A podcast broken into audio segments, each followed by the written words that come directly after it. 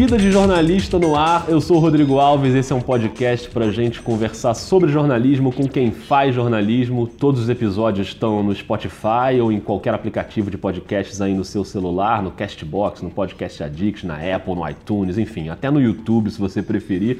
Então, se você tiver um aplicativo que tem espaço lá para comentário, deixa um alô, deixa a sua opinião, manda sua mensagem e segue a gente lá no Twitter, no arroba vida jornalista. Lá no Twitter eu vou colocando todos os links para você ficar por dentro dos episódios. Essa é a última semana da campanha eleitoral, então o tema desse episódio mais uma vez é a política. Depois que passar a eleição, eu prometo que a gente vai voltar para outras áreas do jornalismo, mas com a eleição dominando aí o noticiário é sempre bom debater esse assunto. Então vamos fazer uma ponte aérea com Brasília, porque o nosso convidado é o Nilson Clava, repórter da Globo News. Nilson, imagino que você esteja trabalhando um pouquinho aí nessa última semana de campanha, então te agradeço muito por tirar esse tempinho para bater um papo. Seja bem-vindo ao podcast. Fala, Rodrigo. Vai ser um prazer conversar com você. Só estamos trabalhando um bocadinho né, nessa semana anterior do segundo turno, mas é sempre um prazer estar aqui conversando com você sobre o que eu amo, né, que é falar sobre política. Não, vai ser muito legal esse papo. O Nilson cobre o dia a dia da política em Brasília. Quem está ouvindo o podcast certamente está acostumado a ver o Nilson nos telejornais da Globo News ou entrando ao vivo durante os programas. Mas o nosso papo aqui vai ser até menos sobre a cobertura dos candidatos das campanhas e mais sobre o eleitor sobre quem vota, quem decide, porque hoje a gente conhece muito bem o eleitor que está ali dentro da nossa bolha, né? O nosso convívio, os nossos amigos, nossa família. E o Nilson rasgou essa bolha, foi rodar o país para conversar com as pessoas sobre política. O resultado é o documentário Rota Eleitoral, que foi ao ar na Globo News em três partes, e eu recomendo muito para quem não viu. O documentário completo está disponível no Globo News Play. O link também está na descrição desse episódio. Então, ó, acabou de ouvir o podcast? Vai lá e vê o documentário que ficou incrível. Nilson, queria que você começasse explicando um pouquinho qual era a sua intenção com o documentário e o quanto te deixou feliz, que eu acho que você vibrou bastante de ter feito esse material, né? Foi, foi a realização do meu grande sonho, assim, Rodrigo, porque esse é um projeto que é, eu sonhava com ele juntamente com o Rafael Norton desde a primeira vez que a gente pisou em Brasília e no Congresso. Porque a gente olhou aqueles parlamentares, aquela série de discursos ali no plenário e a gente pensou: caramba, quem são esses caras e de onde eles vêm? E a gente sabe que eles vêm por meio do voto, né? Então, de onde vem esse voto? Essa era a grande questão que a gente queria responder. E por isso a gente desenvolveu o Rota Eleitoral, com o objetivo justamente de percorrer todo o Brasil, as cinco regiões do país, para conversar com o eleitor sobre política. E para justamente fazer isso que você falou, tentar rasgar um pouco dessa bolha e entender de onde vem essa representatividade do nosso Congresso, que nos últimos quatro anos se mostrou tão importante quanto, até mais do que o presidente da República, né? É verdade, verdade. Eu estou bem curioso para a gente falar sobre como foram essas conversas, como foram esses papos. Antes eu também estou curioso. Na verdade, assim, esse podcast é bem egoísta. Eu sei que o pessoal que está ouvindo está curioso, mas eu fico muito curioso para saber as coisas, então eu quero perguntar sobre, por exemplo, a, a estrutura das viagens. Como é que foi? Você sempre tinha alguém te acompanhando, né? O Norton, o, fazendo imagens, você também pilotava sua câmera o tempo inteiro. Como é que vocês se resolveram ali tecnologicamente com os equipamentos? Rapaz, éramos só nós dois, eu e Norton em tudo, desde a produção até a edição, em tudo, em tudo, desde a ideia inicial, porque a gente teve a ideia, foi em 2016 aqui em Brasília, começamos a desenvolver o projeto. E aí, nesse ano de eleição, a gente conseguiu né, que o projeto fosse aprovado e fomos viajar quem nós dois começamos a pensar nos estados, né, para onde nós poderíamos ir. E fomos para São Paulo e Borá, que é interior, né, o, o segundo menor colégio eleitoral do país, é, Belém e Melgaço, que é o município mais pobre do país, no, no Pará.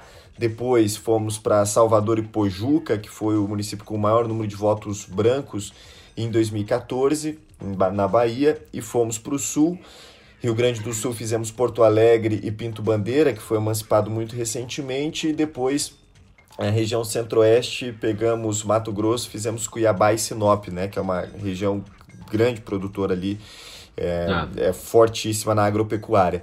Então, depois Legal. que a gente separou os estados, que a gente começou a pesquisar, assim, porque queríamos fazer justamente todo esse painel de representatividade no Congresso, todas as bancadas, a bancada da bala, a bancada evangélica, a bancada ruralista, de onde surge todo, surgem todos esses movimentos. Depois que a gente separou isso, é, planejamos toda a viagem e fizemos em 20 dias. Era num tiro só, né, que a gente... Uhum pretendia fazer e foi assim que, que acabou acontecendo. Em, em 20 dias visitamos essas cinco regiões e fomos sempre eu e Norton. Muitas das vezes, Rodrigo, sem produzir nada. A gente uhum. chegava na cidade e começava a conversar com o um eleitor, que levava outro, que levava outro, que levava outro, e a gente ia descobrindo as histórias ao longo da viagem mesmo. E eu e Norton fazíamos as imagens, tudo assim. E, e, aí tem até umas imagens no documentário, né? Você subindo em cima de um muro para chamar alguém para conversar. Exatamente. E... Bom dia! Como que vocês estão? Tudo bem? Se vocês quiserem tomar um cafezinho, pode entrar lá. Ah, tem uma água. Show de bola. Você conversa mais com o pessoal também lá dentro da escola, pode ficar à vontade. Como é que foi a receptividade das pessoas para discutir um assunto que as pessoas nem sempre estão acostumadas a discutir, né? Cara, isso foi muito legal, Rodrigo, porque a primeira impressão, sempre que eu chegava, não, eu tô aqui porque eu quero falar sobre política. As pessoas, ih, falar de política. tipo assim, você tinha aquela, aquela rejeição prévia sobre o assunto. Mas depois, quando você mostrava para as pessoas que a política não é só essa roubalheira que elas pensavam no Congresso Nacional, você humaniza a política, né? Mostrando que a política está no dia a dia, que aquele, aquela falta de saneamento é ausência da política, né? Que é. a, a educação que não é de qualidade, com professores, por exemplo, lá em Melgaço, que só se formaram no ensino médio, né, não tem um ensino superior, que aquilo também é política, é falta de políticas públicas. Quando a gente mostra isso, que a política está no dia a dia e humaniza essa política, as pessoas se mostram dispostas a conversar e a discutir. E a gente foi surpreendido assim, porque tivemos uma aula de ciência política, uma aula de Brasil, conversando com o eleitor que na sua simplicidade tinha uma análise incrível sobre o momento que a gente está vivendo. Foi furar realmente essa bolha e perceber esse movimento que a gente vê pelo Brasil diante dos olhos do eleitor, né? Que é toda essa expectativa por renovação, essa rejeição da velha política, essa busca pelo novo. O que, que significa o um novo é outra discussão enorme, mas a busca por um novo. Um, um eleitor resumiu bem assim pra gente, falou: "Eu vou adotar nesse ano o voto que é o voto de protesto. Vou votar no novo, independentemente do que ele represente, apenas uhum. um protesto para o que já está aí". Então acho que é isso assim, foi muito legal perceber né, as razões do voto do eleitor. Não, e tem alguns exemplos que são incríveis. Eu até queria aprofundar um pouquinho alguns deles contigo. Em Belém, por exemplo, você conversa com uma senhora. Aliás, o nome dela é Socorro Jesus, que já é um nome simbólico para essa situação política do país. E lá numa determinada hora ela, ela vira para você e pergunta: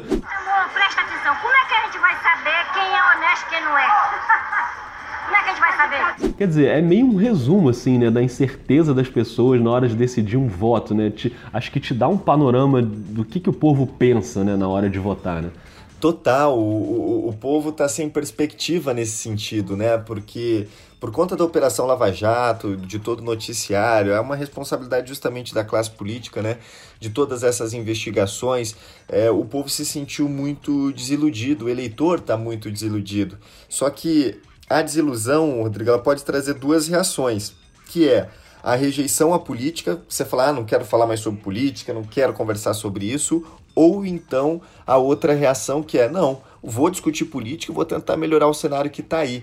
E eu acho que é essa saída, é isso que a gente tem que estimular no eleitor. Porque, por exemplo, em Melgaço, muitas das pessoas ali, que é o município mais pobre do país, a reação era justamente: não, não quero falar sobre política, tá vendo? A gente não tem saneamento, a gente não tem educação, a gente não tem nada. Eu acho que o nosso papel é justamente mostrar que, não, a reação tem que ser a contrária. Vamos falar sobre política, porque a melhoria dessa situação depende da política.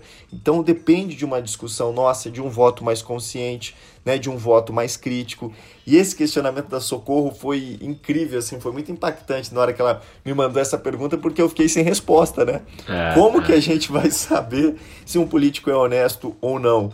Eu acho que o nosso papel é realmente pesquisar, é tentar fazer um voto mais crítico para mudar essa situação de, de desilusão e de rejeição à política, né? Mas realmente, em toda a conversa, essa desilusão estava presente, assim, e a conversa sempre começava por meio de, de, é, dessa introdução, né? dessa, dessa desilusão, dessa crise de representatividade que está arraigada por todo o Brasil. É verdade. E tem uma parte do documentário que é sobre as mulheres na política, né? Um tema bem presente no teu material. E tem uma história que eu achei uma das mais tocantes também, que é da Adelina, que na última eleição ela tinha se candidatado a vereadora lá em Borá, né, em São Paulo, que é uma das cidades aí que você citou, uma cidadezinha pequena, né, de sei lá, pouco mais de 800 habitantes. E ela diz que só queria tentar ali alguma coisa para melhorar a cidade. Ela precisava de 30 votos e conseguiu 29 votos. Não entrou por causa de um voto e falou que nunca mais vai concorrer. Eu paguei 600 reais para poder entrar. Ah, você teve que dar dinheiro pro Tive que partido? dar dinheiro, partido. Que loucura! Você quer, can- quer ser candidata, tem que pagar pro partido pra conseguir sair pelo Eu partido. tive que pagar se eu quisesse entrar. Não vai entrar mais não. Por que não? Porque só gasta. Dizer, se eu paguei 600 reais dois anos atrás, três anos, sei, eu vou pagar mil agora da outra vez. Como é que é para um repórter tão envolvido com a política ouvir um relato desse, assim, de uma desilusão, de uma eleitora que tentou ir para outro lado e representar ali a comunidade dela e se frustrou completamente?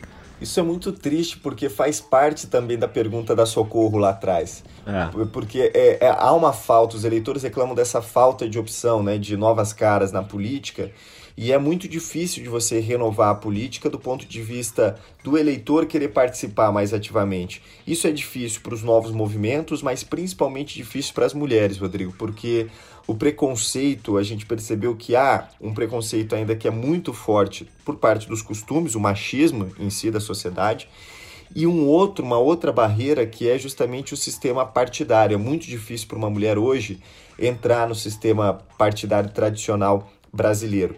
Para você ter uma ideia, você teve, se não me engano, em 2015, uma reforma política em que os deputados tentaram estabelecer um mínimo, um, um máximo, aliás, um teto para que as mulheres recebessem de dinheiro público para o financiamento das suas campanhas. Quer dizer, as mulheres nem recebiam dire dinheiro, direito e estrutura partidária, os partidos queriam colocar um teto de 15%. Aí isso caiu lá no Supremo e o Supremo falou: não, teto não, a gente tem que pôr um mínimo. E aí foi estabelecido um mínimo de 30% do fundo partidário. Depois, o Tribunal Superior Eleitoral estabeleceu um mínimo também de 30% do fundo eleitoral, que foi o fundo criado justamente é, para financiar essas eleições que não tinha possibilidade né, do, do financiamento empresarial. E aí havia a expectativa do seguinte: antes, as mulheres é, que se candidatavam, como esse exemplo, né, em Borá, às vezes tinham que pagar e não tinham estrutura partidária nenhuma, não tinham financiamento nenhum por parte de auxílio realmente do partido. Com essas mudanças nessa eleição, a expectativa era de que, olha, você já tinha a obrigatoriedade de 30% das vagas serem para as mulheres, mas não tinha estrutura ainda. Agora vamos ter a estrutura, a obrigação dos 30% de financiamento. Mas mesmo assim, o que a gente viu é uma eleição muito pequena do ponto de vista proporcional das mulheres, foram 77 deputadas federais, antes eram 51, e mantiveram né, as sete senadoras eleitas, a exemplo do cenário de 2010. Então não houve um, um aumento significativo do número de mulheres eleitas e, ao mesmo tempo, continuaram os relatos de candidaturas laranjas, que é o partido simplesmente pedindo, e a gente ouviu vários relatos, para uma mulher falar: não, assina aqui é, só para ter o seu nome, não precisa, não precisa fazer nada, fazer campanha, fazer nada. E aí você vê no fim da eleição zero votos, nem ela mesma votou em si, porque era uma Ah. candidatura laranja. Então ainda continua essa situação. A gente espera que possa haver alguma mudança né, no decorrer do, das próximas eleições, com essas mudanças também que, que, que aconteceram na legislação. Né? É impressionante, né? E, e aí um outro, uma outra coisa que eu achei bem interessante foi o, o exemplo que você já citou e algumas vezes, que é o de Melgaço, né? No Pará, que é um município com menor IDH, um município mais pobre.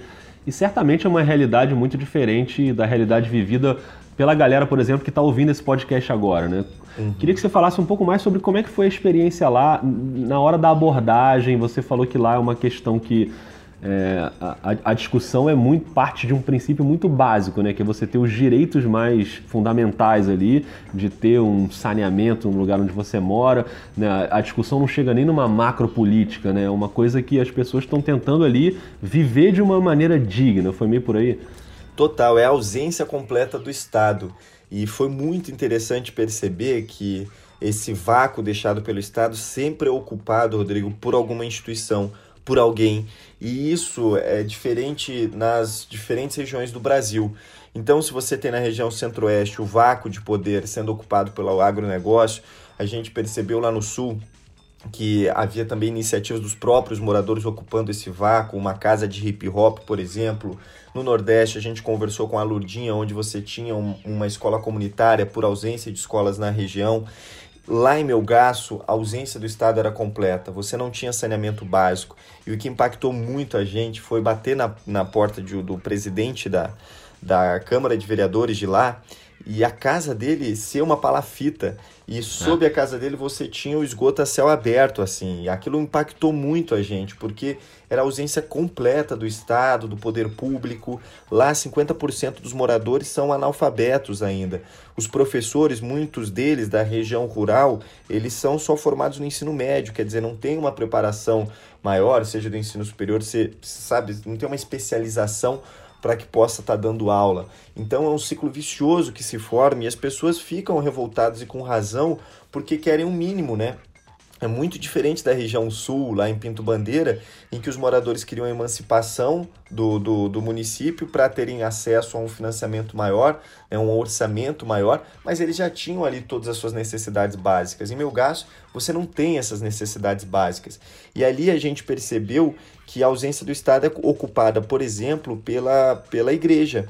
A igreja Isso. neopentecostal, a igreja evangélica está muito forte ali.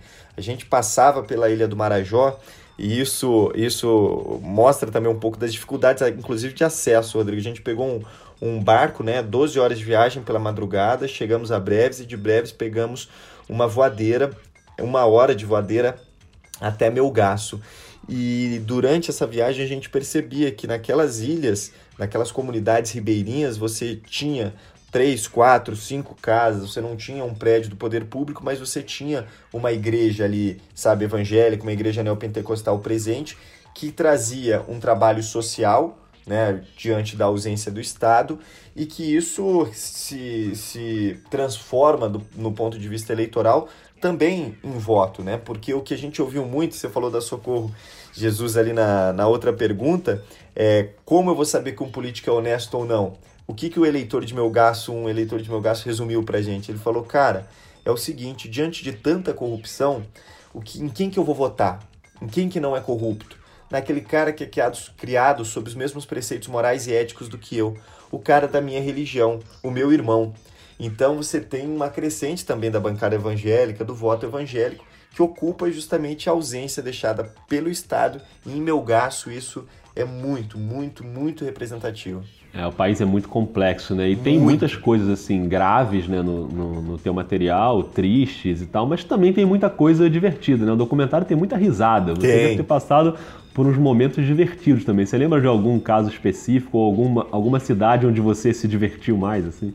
Cara, teve. Eu acho que o mais engraçado, assim, foi em Pojuca, né? Que é região metropolitana de Salvador que a gente chegou, você sabe, você é jornalista, cara. A gente chegou a Pojuca e assim, Rodrigo, a gente ficou o dia inteiro é, procurando personagens, conversando, mas sabe quando a pauta não tá rendendo muito bem? Você fala, caramba, que tá, tá difícil aqui hoje e tal. E de repente a gente vai para uma praça, pra principal praça lá da, da, da cidade, a Praça ACM, e tem uma quadra, e na quadra tem um grupo enorme de mulheres fazendo a sua ginástica, fazendo a sua academia. Aí a gente Esse falou. Esse momento é incrível. É. Vamos correr para lá, vamos falar com ela sobre política, porque a gente só queria conversar sobre política com o eleitor. E quando a gente chega, a recepção é tão calorosa, assim, é tão divertido, e é um momento que a gente mais ia, eu acho, talvez, no documentário ali, porque é uma recepção tão boa, tão calorosa, e para discutir sobre política e foi muito prazeroso também, porque aquela rejeição inicial das mulheres também se, se transformou numa discussão super cabeça sobre política, sobre representatividade feminina. Então eu acho que talvez esse tenha sido o um momento é, mais alegre e divertido. E tem um, Rodrigo, que eu vou me dar a liberdade de falar que é do maior perrengue, que foi ah. meu gasto, que você não vai acreditar. A gente comprou uma passagem de ida que era Belém até breves do navio, né? 12 horas durante a madrugada. E aproveitamos e compramos lá em Belém mesmo a passagem de volta. Só que como a gente tinha um vivo na edição das 16, a gente comprou a passagem de volta direto de Melgaço para Belém no outro dia. Sim. E aí, quando a gente acaba lá de, de preparar a questão do vivo, acabamos não entrando por falta de sinal, pegamos um mototáxi, que lá só tem mototáxi. Aí falamos, não, nos leva lá pro, pro cais, a gente tem que pegar o, o navio agora, 6 horas da tarde. O cara, ué, mas não existe esse navio. Falei, ué, não, não tem um barco saindo daqui de Melgar às 6 horas da tarde, a gente tá com a passagem. Não, o barco sai de breves. Não, mas a gente comprou aqui direto de Melgar. Eu posso levar vocês. A gente chega, cara, tava todo vazio. Aí o cara falou, não, Nossa. a única chance agora é vocês irem para breves, porque lá tem um barco que sai às 18 horas. Aí como que a gente faz? Tem que pegar, encontrar algum morador aqui que tenha é, uma voadeira para levar vocês. Aí a gente correu atrás dos moradores para tentar achar um, porque não, a gente não tinha um hotel em meu gasto, não tinha nada, né? Aí os moradores falaram assim, não, agora já não dá mais porque tá tarde e tem piratas aqui, né, na, no, nos rios da Ilha do Marajó. Então é muito arriscado. Vocês vão ter que dormir aqui e vão ter que pegar às 5 horas da manhã do dia seguinte, aí sim, uma voadeira para Breves e de lá pegar um catamarã, que é mais rápido, para Belém. Aí foi um perrengue danado, acabamos achando hotel, dormimos em Melgaço. No outro dia, 5 horas da manhã, quando a gente pega o mototáxi para chegar lá ao cais, o mototáxi só fala assim pra gente: olha, agora vocês têm que ficar balançando a lanterna do celular, porque senão o cara não vai parar aqui, não. Nós dois, só os dois lá, sozinhos, balançando o celular à espera de uma voadeira para voltar para Breves e depois Belém.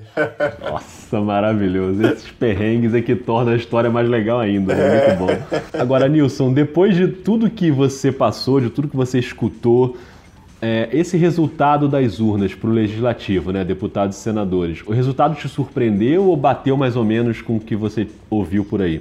Olha, não, não surpreendeu no sentido da renovação, porque durante todo o Rota, apesar da gente sentir essa necessidade de renovação né, por parte do eleitor, a gente também sabia e discutia com os eleitores sobre as dificuldades que eles enfrentariam, porque é uma eleição mais curta, foi uma eleição de 45 dias, uma eleição com financiamento público que era controlado pelos caciques partidários, então, quer dizer, a distribuição prioritariamente era para aqueles parlamentares que já tinham mandato, né? não era para o novo candidato. Então, o cara que é novo, com pouco tempo para se apresentar e sem estrutura partidária para fazer essa apresentação, todo mundo imaginava ali que, apesar da vontade de a renovação, ela seria pequena comparado com outros anos, porque a reforma política tinha sido feita para que os parlamentares se mantivessem nos cargos, né, conseguissem manter suas cadeiras. E quando vem essa renovação, né, de 47%, se eu não me engano, um pouquinho menos da metade, é claro que surpreendeu, assim, surpreendeu nesse quesito de que a vontade de mudanças, é, ela superou inclusive as dificuldades impostas pelo sistema tradicional partidário, né?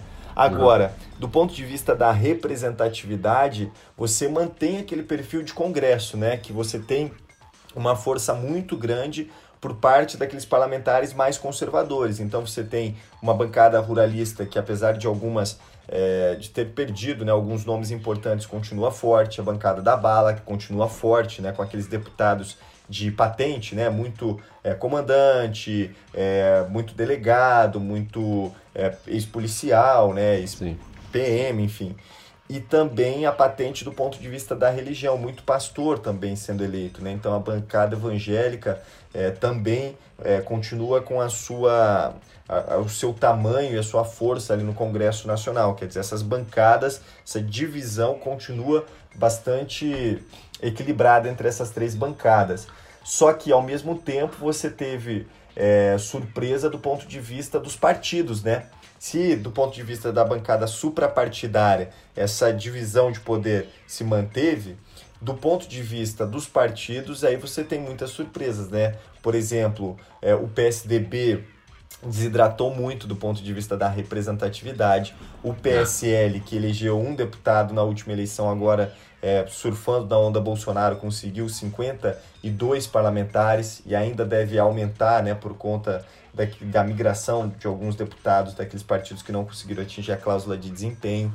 O PT se manteve na primeira colocação ali, né, com a maior bancada, com 56 parlamentares. E o que me surpreendeu também foi a quantidade de partidos, né, Rodrigo? Porque foram 30 é, partidos diferentes ali. Claro que isso vai diminuir, mas 30 partidos com representatividade na Câmara depois da cláusula de desempenho, que tinha o objetivo justamente de diminuir o número de partidos, dizendo o seguinte: olha, o partido que não conseguir eleger nove deputados federais em nove estados ou conseguir 1,5% dos votos válidos divididos em nove estados, ele não vai ter acesso a fundo partidário nem tempo de TV. Quer dizer, na prática, decreta a morte desse partido.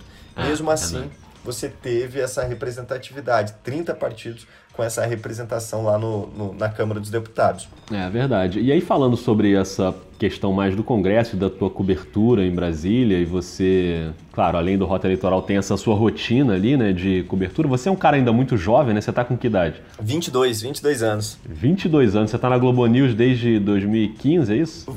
É, eu entrei estagiário em 2015, setembro de 2015, aí fui para reportagem lá no Rio em 2016 e em 2017, desde janeiro, estou aqui em Brasília. Legal, legal. E, aí, e o fato de você ser jovem te criou alguma dificuldade em algum momento nessa relação com os políticos, quando você começou a cobrir Brasília, na maneira como os políticos te tratam ali no início? Teve alguma questão assim, não? Você sabe que eu não senti muito isso por conta da idade. Claro que por conta de, é, de ser novo em Brasília, isso é com o tempo que você vai desenvolvendo fontes e conhecendo claro. os parlamentares. Mas com relação à idade, eu não senti tanto. Acho que por dois fatores, assim, porque eu, é, é, o meu mundo, sabe? Eu sou apaixonado por isso. Eu amo história, eu amo é, falar sobre política e cobrir política. Era meu sonho vir para Brasília. Então, eu, eu amava estar tá ali fazendo aquela cobertura. E uma segunda questão é que eu estava ali pela Globo News. Então, Sim. a Globo News me ajudou muito nisso, né? Tô, qualquer apresentação que você faça a, a uma fonte nova, eu, eu tinha ali é, a marca Globo News, então eu acho que não senti tanto esse, esse preconceito não da, da cobertura pelo fato de ser novo. Acho que, Legal. inclusive, me, me ajudou, justamente por amar aquele negócio e as pessoas percebem, né? Quando você gosta ou não gosta, tá, tá ali inteiro ou não tá. E era meu sonho que estava sendo realizado e eu já tinha, e eu estava chegando ali pela Globo News, né, que, que é uma marca muito forte já. Então, foi isso foi muito importante para esse momento inicial assim. Não, legal. E você no dia da votação, você ficou pilotando aquele telão gigante ali com todas as informações ao vivo o dia Pouco inteiro. Número, né? Como é que foi aquela experiência ali de, de fazer a cobertura ao vivo no momento mais importante ali, que estava todo mundo ligado, todo mundo querendo saber, e você responsável por ficar navegando ali naquelas informações todas dos estados? Como é que foi?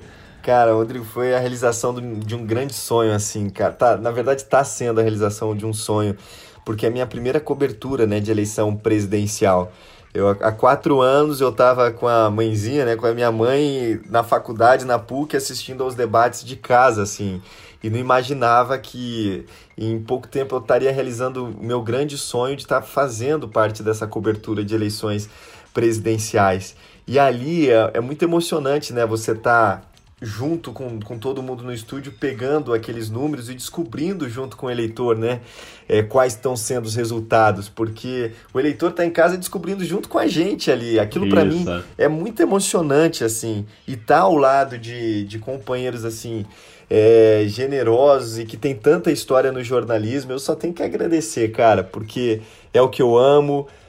Estou é, realizando meu sonho em Brasília e agora fazendo parte dessa cobertura da eleição presidencial fazendo o que eu amo com, com amigos, assim, é só agradecer e, e agradecer, cara. E você já passou também por umas situações meio perrengues, né? Teve aquele episódio lá que você tava ao vivo e foi empurrado por um manifestante, né? Que gritou ali, Globo, golpista, não sei o quê. Como é que, como é, que é a tua reação ali naquele momento? Foi, foi, foi. Isso, a gente tá suscetível, né? Isso na, na rua, assim, a gente é, passa por essas situações e fica triste porque, claro que todo mundo tem o direito de concordar ou discordar, mas a partir do momento que chega né, a essa atitude de empurrar, de invadir, de, de, de uma agressão, ou seja ela física ou verbal, aí você perde a razão, né? Então a gente fica triste porque cara, eu tô ali fazendo meu trabalho da melhor forma possível, sabe? Todos os meus colegas também.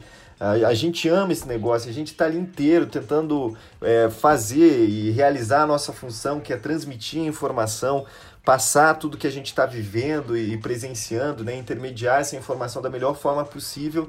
E aí você se depara com algumas situações como essa, de agressão verbal ou física. Isso é muito triste. Quando você tem consciência de que você está fazendo o seu trabalho da melhor forma possível, sabe? É, você tem toda a razão, né? Agora, Nilson, eu vou terminar te fazendo uma pergunta bem clichê até, mas eu acho que ela é necessária, porque tem muita gente jovem que ouve o podcast, gente que está começando uhum. na carreira agora. Então eu queria saber, você que também ainda está com uma carreira toda pela frente aí, mas já tem uma experiência bacana nesse teu início de carreira. O que, que você acha importante dizer para essa galera? Alguma dica para quem está entrando na profissão agora? Não necessariamente na tua área da política, mas enfim, no jornalismo em geral. Cara, minha dica é faça o que você ama, assim. Escolha também parece clichê, mas isso você sabe, Rodrigo, é, é essencial, assim. Assim como você ama o basquete, você ama o esporte, tá fazendo aquilo aquela cobertura que você se amarra em fazer, eu estou fazendo do lado da política. Então, o jornalismo é tão imenso, dá tantas possibilidades, de tantas áreas, de tantas editorias, de tanta é, oportunidade realmente e, e, e área né, por onde você pode seguir. Então, primeiro, escolha aquilo que você ama fazer. Identifique durante a faculdade qual é a área que você quer seguir. Porque quando você faz com amor, quando você faz de peito aberto assim, você sabe que é aquilo que você ama, é, pode ter certeza que a pessoa que está do outro lado, seja lendo sua matéria, seja recebendo seu release, seja é, assistindo a sua reportagem, a pessoa vai se sentir afetada com o seu trabalho, porque, bicho, está fazendo aquilo que você ama. Então, escolha aquilo que você ama, identifique isso, e porque quando você está é, seguindo esse seu caminho e, e com isso muito bem definido, podem ter todas as dificuldades do mundo e que a gente sabe que tem no jornalismo de é, demissões, de enxugar realmente as redações, que a gente ouve desde a faculdade, mas se você sabe qual é o seu caminho, tem certeza daquilo, faz aquilo com o coração, o teu espaço está garantido, independentemente do momento pelo qual nossa profissão esteja passando. Então, minha dica é essa e, claro, aí leia muito, é, se especialize na, na área onde você quer seguir e o resto é, é consequência. Maravilha, maravilha. Bom, Nilson Clavo, muito obrigado, cara, por você ter participado aqui do Vida de Jornalista. Adorei a conversa, acho que foi muito útil para muita gente, tenho certeza disso. Parabéns aí pelo teu trabalho, boa sorte nessa reta final de cobertura da campanha e no pós-eleição também, né, que eu acho que você ainda vai trabalhar bastante. Obrigado, viu, Nilson? É, muita coisa. Muito obrigado, Rodrigo. Foi um prazer, é sempre bom conversar sobre jornalismo, conversar sobre política, sobre os eleitores ainda mais nesse momento que a gente está vivendo. E vamos que vamos, porque muito trabalho desse lado de cá e muito trabalho para você também, com a temporada da NBA e tudo mais. Mas a gente gosta, a gente gosta, não tem problema. É, exatamente, a gente ama, é isso que importa. É isso aí. E olha só, rota eleitoral, para quem não viu ainda, mais uma vez eu digo que o link está na descrição do episódio ou você acha também no Globo News Play. Recomendo demais, um trabalho incrível e agradecendo ao Nilson mais uma vez, a gente encerra mais um episódio do Vida de Jornalista.